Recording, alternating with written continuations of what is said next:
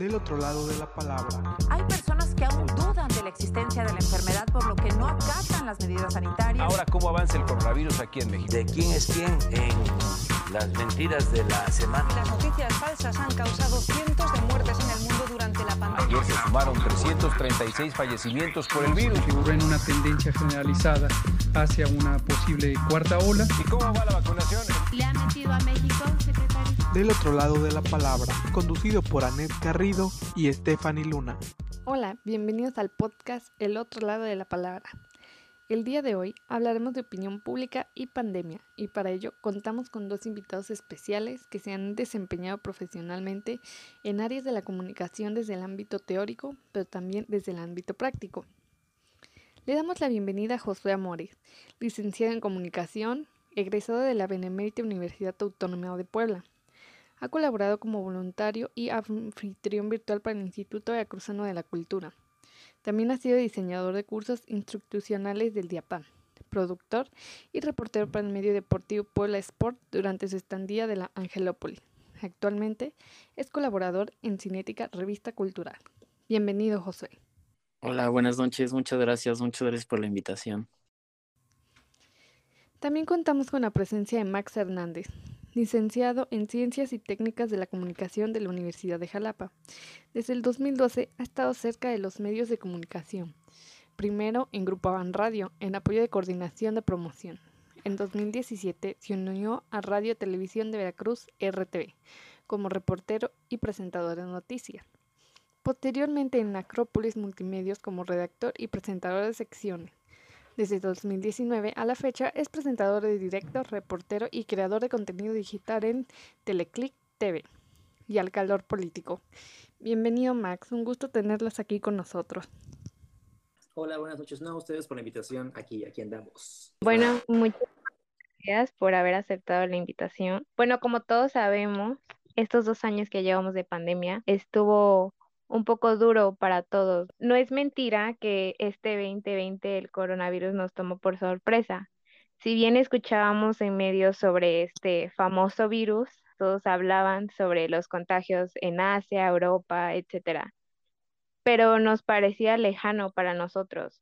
Por eso cuando llegó a México, pues fue algo sorpresivo para todos. Nos tomó por sorpresa porque ciertamente no creeríamos que llegaría tan rápido.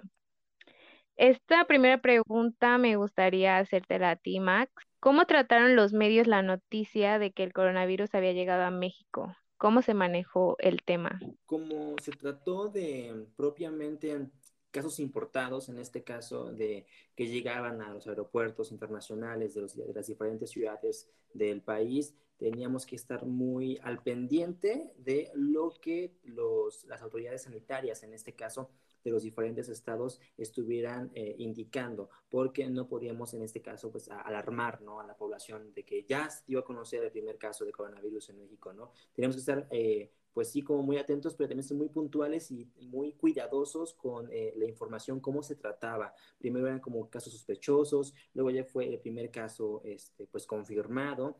Eh, más o menos de esta forma se fue tratando el, la introducción del coronavirus a México, porque ciertamente lo que, pues como medios de comunicación tenemos también es la responsabilidad de informar correctamente y puntualmente a la población. Sin embargo, alarmar en este caso, que es lo que, lo que pasaría con, con, pues, no sé, adelantarnos ¿no? a un posible primer caso de coronavirus en, en México, pues era lo que, lo que buscábamos evitar a eso me lleva la siguiente pregunta. ¿Crees que el manejo en general de los medios de comunicación fue el adecuado? ¿Cómo crees que se manejó esto? ¿Crees que hubo caos en eso o que fue correcto o que había desinformación entre los medios? Como fue un tema propiamente eh, pues muy veloz, ¿no? En este caso eh, solamente fueron cuestiones de, de, meses, ¿no?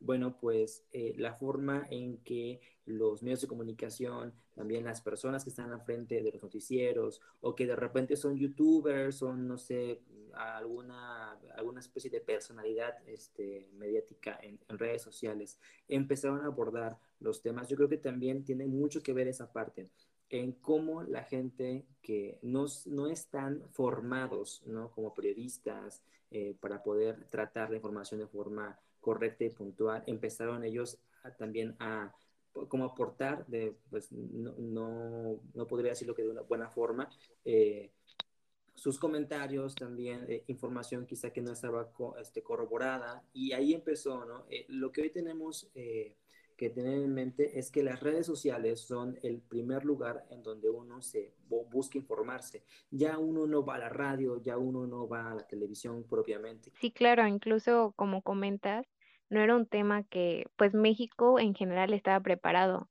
El sector salud todavía no estaba pues al tanto de todo lo que se veía, porque como comentaba yo en un principio, todo se veía muy alejado de la realidad. Esto me lleva a, Josué, preguntarte, ¿cómo consideras que se relaciona la opinión pública y la responsabilidad en estos tiempos de pandemia? Hola, ¿qué tal? Buenas tardes. Me parece que es bien delicado porque, como bien ya, ya lo señalaba eh, Max anteriormente, uno ya no recurre tanto a la radio, mucho menos al periódico, es más, yo creo un poco ya la televisión y las redes sociales. Entonces me parece que es bien importante cuidar mucho lo que se dice. Yo al menos recuerdo haber visto en las noticias, en, noticieros a nivel nacional, las declaraciones de una figura importante a nivel internacional como lo, es, como lo era en ese entonces el presidente de los Estados Unidos, Donald Trump, en donde él decía que, no, no recuerdo el nombre de, del, del, compuesto químico de los medicamentos era algo como de hidroxoclorina, una cosa así, un, o sea, era un medicamento para la malaria.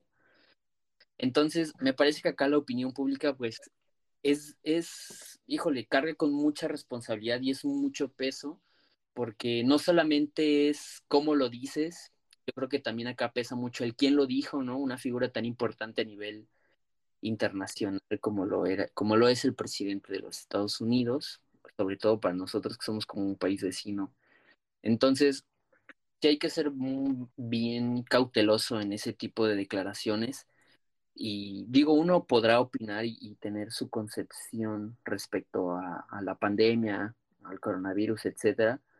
Eh, pero eso a decir o, o, salir a declarar que lo que uno piensa es la única realidad o la única verdad, híjole, me parece que son cosas bien, bien difíciles.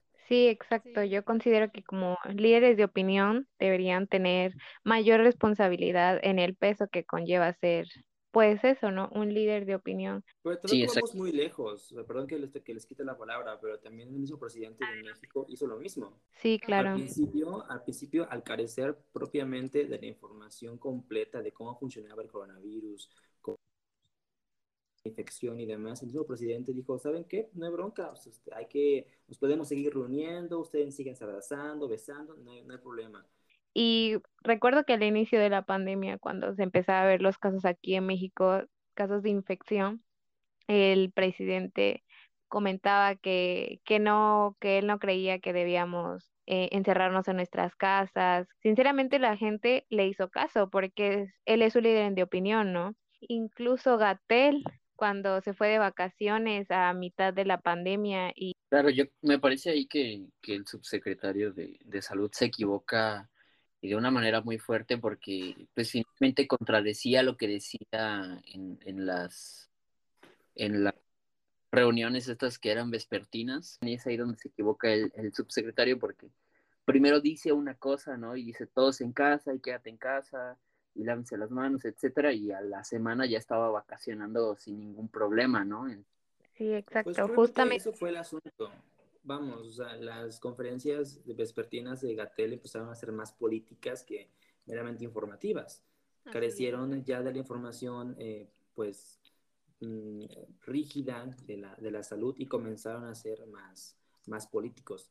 Entonces ya ahí, pues, son otros temas. Sí, claro, y empezaron a generar mucho pánico entre la, entre la sociedad, pero como comentan, también se convirtió en algo político empezó a ser amarillista las noticias, no había, no había buena información para la sociedad y esto generó que hubiera revuelo y ahí era cuando entraban los influencers que creen que sabían todo a tomar parte de ya sea de Gatel o el presidente. Con este tema, los influencers y otras personas empezaron a sacar así como noticias de si tomas cloro, pues no te vas a contagiar, ¿no? Entonces muchas personas se pues por obvias razones terminaban en el hospital no por COVID, sino por intoxicación. Entonces ahí te das cuenta del impacto que tiene. Sí, sí, sí, sí, definitivamente. Y la automedicación que precisamente comentas eh, y que había, yo, yo sí llegué a escuchar al menos en el radio como que había secciones donde los locutores decían, tenemos estos remedios o estos tips eh, o, estas recomendaciones para que no te contagies o no te enfermes de coronavirus. Entonces era también un mensaje bien irresponsable porque era, era para empezar era como automedicarse, ¿no? Y aparte de eso, pues no te lo decía un profesional, ¿no? Única, era únicamente la persona que tenía pues el poder y el privilegio de estar frente a un micrófono, frente a una cámara y poder dirigirse a su audiencia y dar ese tipo de mensajes, decir, ah, toma esto porque te lo digo yo que me lo recomendaron ahí en la calle, es algo, híjole, bien, bien, bien peligroso porque pues la gente finalmente lo hacía y, y lo creía, ¿no? Claro, igual por el pánico que se tenía sobre pues el coronavirus, pues la gente ya no sabía qué hacer porque ni siquiera había vacunas, ¿no? Y sí era algo sorprendente porque como comentan, el solo hecho de que tengas un micrófono, una cámara y que estés en vivo no te da el derecho de andar dando comentarios más que nadie responsables.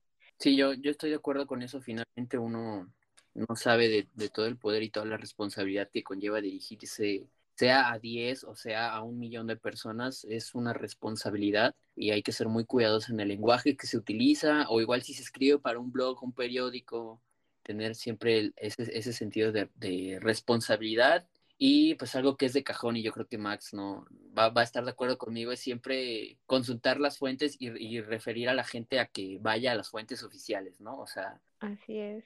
Yo creo que con todos esos puntos de vista y con todas estas observaciones, información, podemos concluir que pues sí, efectivamente, creo que cualquier, que en general la opinión pública debe tener una responsabilidad, ¿no? Es aquí donde destacamos la importancia de la opinión pública y la responsabilidad que debes de tener para compartir tu opinión.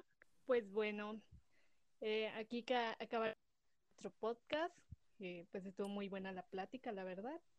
Les agradecemos mm. mucho por haber participado en, en este mini capítulo de El otro lado de la palabra. Muchísimas gracias.